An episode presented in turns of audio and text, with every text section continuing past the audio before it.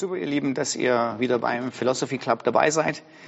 Ich habe eine knifflige Frage an den Marc und die Frage lautet, beschreibt Matthäus Kapitel 18 den Prozess der Gemeindekorrektur? Fragezeichen. Mhm. Und dann gleich als nächstes die zweite Frage dazu.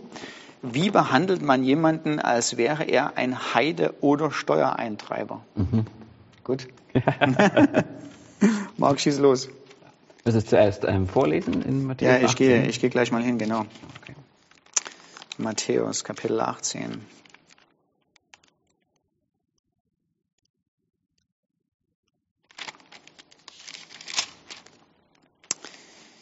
Wenn aber dein Bruder sündigt von Vers 15 an, mhm. so geh hin und überführe ihn zwischen dir und ihm allein. Wenn er auf dich hört, hast du deinen Bruder gewonnen. Wenn er aber nicht hört, so nimm noch einen oder zwei mit dir, damit aus zwei oder drei Zeugen Mund jede Sache bestätigt werde. Wenn er aber nicht auf sie hören wird, so sage es der Gemeinde. Wenn er aber auch auf die Gemeinde nicht hören wird, so sei er dir wie ein Heide und der Zöllner. So, da ja. ist die große Frage. Beschreibt das den Prozess der Gemeindekorrektur und wie behandelt man denn jetzt jemanden, als wäre er ein Heide oder ein Zöllner? Mhm. Ich muss sagen, das war eine knifflige Frage, so die letzten Wochen. Ich habe mhm. angefangen, eine Antwort zu schreiben, dann war ich unzufrieden und okay. ähm, ich glaube, ich habe jetzt eine gute Antwort okay. drauf, also hoffe ich auf jeden Fall.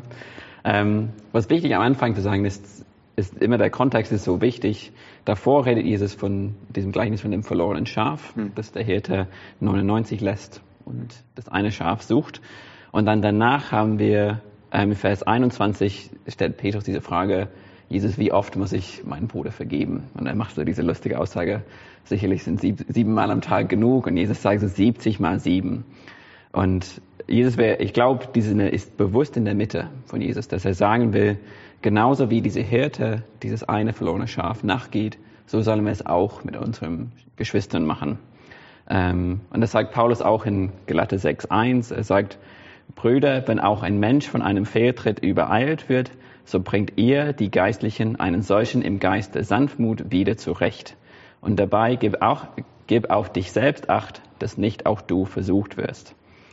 Und ich, es, geht, es geht darum, vor allem in dieser Stelle in Matthäus, ich erkenne etwas bei einem Bruder oder bei einer Schwester mhm. und ich sage, das ist Sünde. Mhm. Es ist nicht nur, das gefällt mir nicht oder ich mag nicht, mhm. wie, wie, sie ihre Entscheidungen trifft, sondern mhm. ich erkenne, da ist ein Problem ja. und wir müssen was machen. Und ich finde ganz spannend bei dieser Stelle ist es, der einzelne Christ wird angesprochen. Ja. Es wird oft so gehandhabt in Gemeinden, der hat ein Problem, ich rede mit dem Pastor, er soll, soll das Problem lösen. genau. Und Jesus sagt zuerst, wenn du es erkennst, ja. dann geh du hin, ja. du rede mit ihm und rede auf so familiärer und liebevoller Basis. Ja. Ich will dir helfen. Also es ist nicht so dieses, ich komme und zeige dir, was du alles falsch machst, ich bin die Polizei, sondern ich sorge für dich, ich will das Beste für dich. Und Jesus so beschreibt es als, damit du deinen Bruder gewinnst, Richtig, also dass er wiederhergestellt wirst. Und ähm, außer was danach kommt, immer mit der Bereitschaft zu vergeben. Ja. Also dieses 70 mal 7 ist eigentlich egal wie oft. Keine Obergrenze, ja. vergebe einfach. Ja. Ähm, und Jesus ermutigt uns wirklich, wie gesagt, persönlich die Sache zu konfrontieren. Mhm. Nicht zu hoffen, dass irgendjemand anders das erkennt, mhm. nicht zu hoffen, dass es einfach von selber weggeht, mhm. sondern ich sage, das ist ein Problem, mhm. ich gehe hin und ich rede. Aber erst wenn diese Person hart gegenüber ist, dann gehe ich hin mit anderen Leuten mhm. und ich rede drüber und sage, ich rede mit denen zuerst und sage, ich mache mir Sorgen um diese Person, komm mit und wir reden zusammen. Und es ist so, Jesus redet so von diesen Gedanken von Zeugen, dass wenn ja. mehrere Leute das sagen, wenn mehrere Leute das erkennen, dann soll die Person sehen, ah, da ist wirklich ein Problem. Aber es kann natürlich sein, dass die Person immer noch hart bleibt und ja. erst dann kommt es zur Gemeinde. Und es ist, wie gesagt, es ist oft so, und ich habe das oft erlebt, dass zwei Leute Streit haben und irgendwie weiß die ganze Gemeinde davon. Mhm. Und das soll eigentlich nicht so sein. Die ganze Gemeinde muss am Anfang nicht mhm. involviert sein, mhm. sondern es liegt zwischen zum Beispiel ja. mir und dir, was natürlich nie passieren würde. Ja. Wir beten. ja. ähm, und auch da soll es vor die Gemeinde gebracht werden, damit die Person gewonnen wird. Ja. Und wir hatten in einem anderen Video so dieses Gebet auch ohne Gott. Das war auch in Matthäus 18, wo es darum ging, was passiert, wenn jemand ausgeschlossen wird. Mhm. Und auch da, dass das Ziel ist, dass die Person zurückkommt. Ja.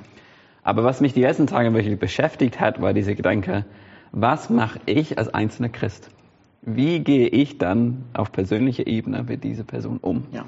Und was ist mit dieser, also wie ein Heide oder ein Zöllner sein oder Steuereintreiber? Ja. Und ich fand das ganz spannend, weil wir haben so dieses Bild von Jesus, er liebt solche Menschen. Ja. Also Matthäus, das ist im Matthäus-Evangelium, er selbst war Zöllner. Und in Matthäus 8,5 redet Jesus mit einem Hauptmann und lobt seinen Glauben. Und ich denke, Jesus hat irgendwie zwei Ziele hier, dass er von Heide und Zöllner redet. Und ich glaube, auf der einen Seite, wie Jesus, sollen wir solche Menschen mit Barmherzigkeit mhm. begegnen, mhm. der Person vergeben, mhm. bereit, mich mit der Person zu versöhnen. Mhm. Und auch, dass ich für die Person bete und hoffe, dass die Person zu Sinne kommt und mhm. sagt, nee, das war falsch, ich will zurückkommen. Und ich sage nicht, du bist jetzt hoffnungslos, mhm. mit dir kann man nichts machen. Ja.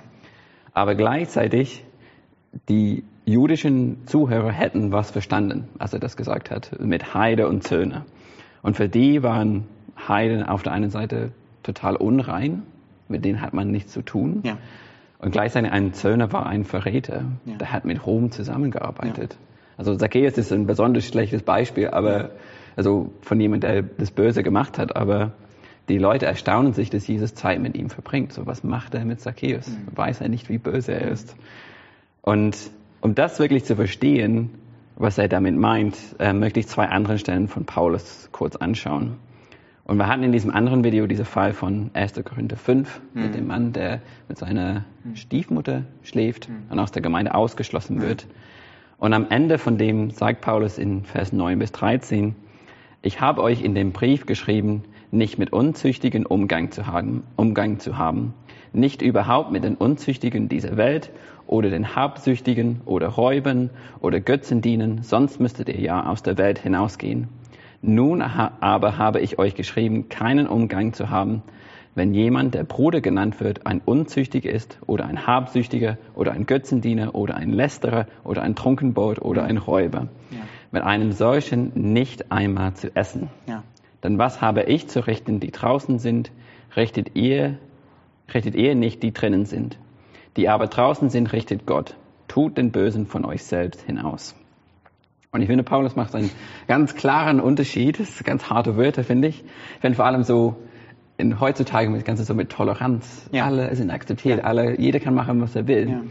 Da macht einen ganz harten Cut zwischen Menschen, die außerhalb der Gemeinde sind und Menschen, die innerhalb der Gemeinde sind und behaupten, Christen zu sein, mhm. aber wirklich bewusst sündigen in, mhm. in Sünde leben. Mhm.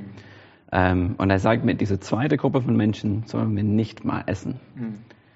Und ich glaube nicht, dass er sagen will, wenn du die Person siehst, dann wechsel die Straßenseite. Mhm. Oder wenn du weißt, der kauft mein Edeka, ich gehe nie wieder ja. zu Edeka.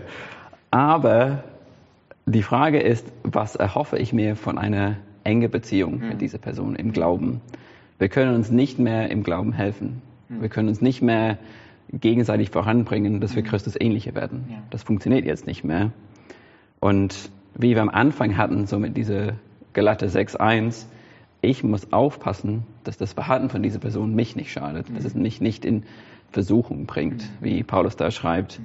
Und 1. Korinther 5, kurz davor, redet er davon, dass Sauerteig den ganzen mhm. Teig, nur ein kleines bisschen Sauerteig, den ganzen Teig kaputt macht, ja. sozusagen. Ja. Ähm, und da muss ich persönlich aufpassen, ja. wie ich jetzt mit dieser Person umgehe. Ähm, und ich denke, ich muss sagen, wie gesagt, ich vermeide die Person nicht, aber eine Prioritätsbeziehung kann es jetzt nicht mehr sein, wie mit einem anderen Christen. Kann es jetzt nicht mehr funktionieren.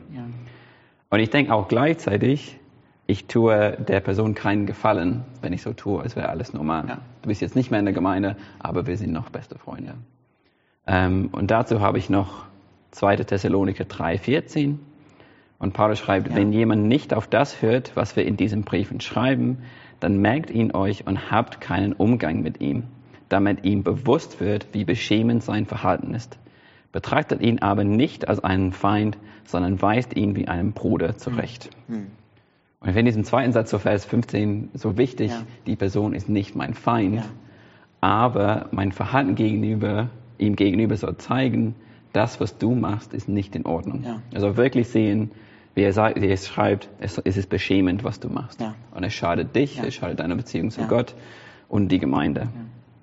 Aber auch das immer noch hat das Ziel, die Person zu gewinnen. Hm. Dass die Person erkennt, das ist falsch, ich will zurückkommen, ich will wiederhergestellt werden, ich will mich, will mich versöhnen. Hm. Ähm, und dass ich immer noch das behalten, ich will dich willkommen heißen, wenn du zurückkommst. Hm. Aber ein Stück weit jetzt liegt es an dir, dass du die Entscheidung triffst. Hm. Ich will das jetzt aufhören. Hm. Und wie die Person mit seiner Stiefmutter hm. hört er es auf. Also denke mir so zweite Gründe fünf und dann kommt er zurück in die Gemeinde. Also ich denke schon, diese Person beschreibt Gemeindekorrektur, mhm. wenn man versteht, dass wir als Christen füreinander verantwortlich sind, ja. dass wir eine Familie sind. Ja. Das ist nicht einfach, was muss passieren, damit jemand aus der Gemeinde ausgeschlossen wird, ja. wie ich es oft leider erlebt habe. Und wie gesagt, es gilt nicht für Pastoren, sondern ich als Christ erkenne, das ist ein Problem mhm. und ich will das ansprechen mhm. und ich will dir helfen. Mhm.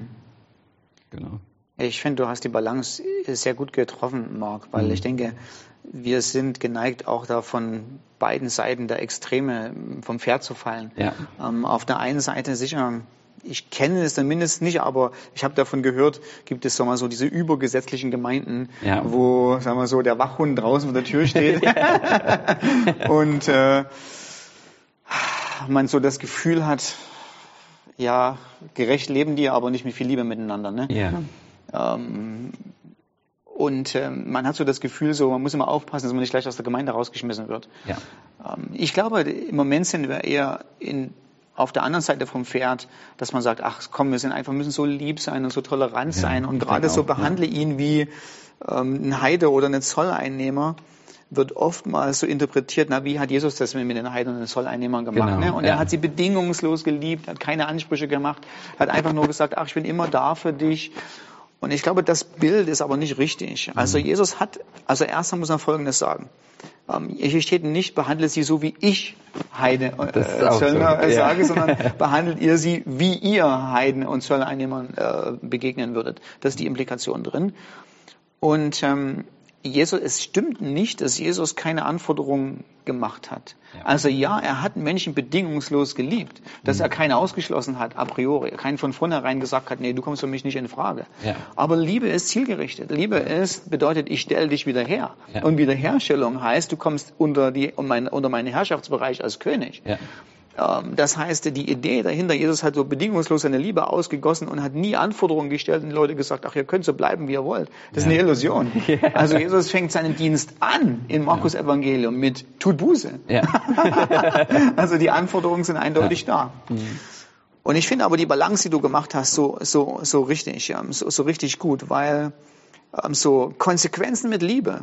Ich glaube, das ist das, was wir im Neuen Testament sehen. Ja. Sowohl bei Jesus als auch, wie die Jünger tatsächlich das umgesetzt haben, Matthäus 18. Ja.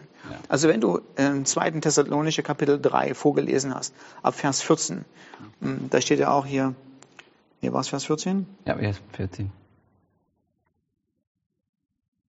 Habt keinen Umgang mit ihm, aber seht ihn nicht als Feind an. Ja. Ähm, so, ich sag mal so, das Negativbeispiel sind die Zeugen Jehovas. Gut, ich meine, es sind keine Christen, dann lässt sich leicht über sie lästern, aber es ist tatsächlich ein großer Kritikpunkt, was sie äh, zur Sekte macht aus einem sozialen, psychologischen Punkt, ist, wenn du bei den Zeugen Jehovas sagst, okay, ich bin nicht mehr dabei oder, oder ich mache dies oder jenes nicht, mhm. ist der Ausschluss extrem hart. Also Familienmitglieder haben keinen Kontakt mehr mit dir, mhm. ähm, außer in absoluten Notsituationen. Ähm, das ist überhaupt nicht das, was die Bibel ja. hier sagt, ne? sondern du siehst einen, denjenigen, egal was der für Herausforderungen hat, als immer noch als nie als Feind an, immer noch als Freund. Du zeigst ihm immer noch Liebe gegenüber. Ja. Ähm, aber was du auch nicht machst, du kommunizierst eben nicht wie mit alles ist in Ordnung. Ja, genau. Äh, so, so, so, sondern es ist ja bewusst eine Absonderung und das müsste man dann definieren. Was ist diese Absonderung? Ne? Eine, eine gewisse Distanz wird geschaffen, um zu zeigen, du bist nicht mehr Teil, wenn du so lebst, wie du lebst, ohne ja. Buße zu tun, bist ja. du nicht mehr Teil genau. der Gottesgemeinschaft, die Christus nachfolgt. Ja. Das muss denjenigen bewusst sein.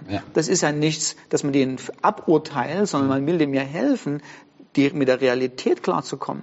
Ähm, und so, es ist eine Kombination aus diesen beiden. Ähm, ich kann die Person immer noch lieben, ich kann mit der immer auch noch gemeinsam Sachen machen, ich kann immer noch mit der meinetwegen ein Eis essen. Ich glaube, dieses ähm, habt keinen Umgang mit ihm noch nicht mal essen, muss man sicher wissen, dass in der Antike das Essen eine ganz andere Bedeutung hatte. Mhm. Essen war in der Antike, ich habe Gemeinschaft mit dir. Ja. Ähm, wir gehören zusammen. Also ja. du isst nicht einfach mit irgendjemandem, mhm. sondern du guckst genau an, mit, mit wem assoziierst du dich, äh, mit wem willst du essen, mit wem willst du nicht essen, weil das symbolisiert, wir haben Gemeinschaft, wir haben äh, einen ähnlichen Status mhm. gegenüber, wir bewegen uns in einer Gruppe zusammen, wir sind gemeinsam unterwegs das hat nichts damit zu tun, dass du mal, was weiß ich, dass derjenige, der am Eisstand vor dir steht, sein Eis holt und du dahinter stehst und sagst, na jetzt geht's nicht oder so, ja. ja. Du darfst nicht lecken, während es nicht leckt oder so. Das hat damit nichts zu tun, sondern Essen in der Antike kommuniziert. Wir haben eine herzliche, innige Gemeinschaft. Ja. Ähm, wir sind gemeinsam in derselben Gruppe unterwegs. Mhm. Und ähm, das muss, wie auch immer das heute aussieht, kommuniziert werden das wäre eine Illusion, das demjenigen vorzuspielen. Ja, genau. Ähm, das wäre einem dem auch unfair gegenüber. Es wäre mhm. total ungerecht zu sagen, dein Leben mit Jesus ist in Ordnung, alles ist gut, wenn es nicht so ist. Es soll ja. demjenigen auch tatsächlich helfen. Ja, genau. Ähm, und auf der anderen Seite behandelt man die Person aber nicht wie ein Aussätziger im Sinne von, ich habe gar nichts mehr mit dir zu tun. Er ist trotzdem kein Feind. Ja. Er ist trotzdem noch geliebt von Gott. Ja, ganz ähm, genau. Und Gott sehnt sich, äh, die Person wiederherzustellen. Ja, genau. Ja.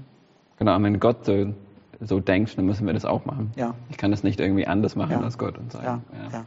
Gott, vielleicht wenn du was machst, gern, aber ich will nichts mehr mit ihm zu tun. Die gute genau. Mischung macht's. Ja, die gute genau. Mischung macht's. Ja. Das ist wirklich so. Aber danke für die Herr, Ergänzungen. Herr, hilf uns ja, dass wir die gute Mischung finden. Ja. ja gut. Okay. So, ich hoffe, ähm, das hat euch geholfen.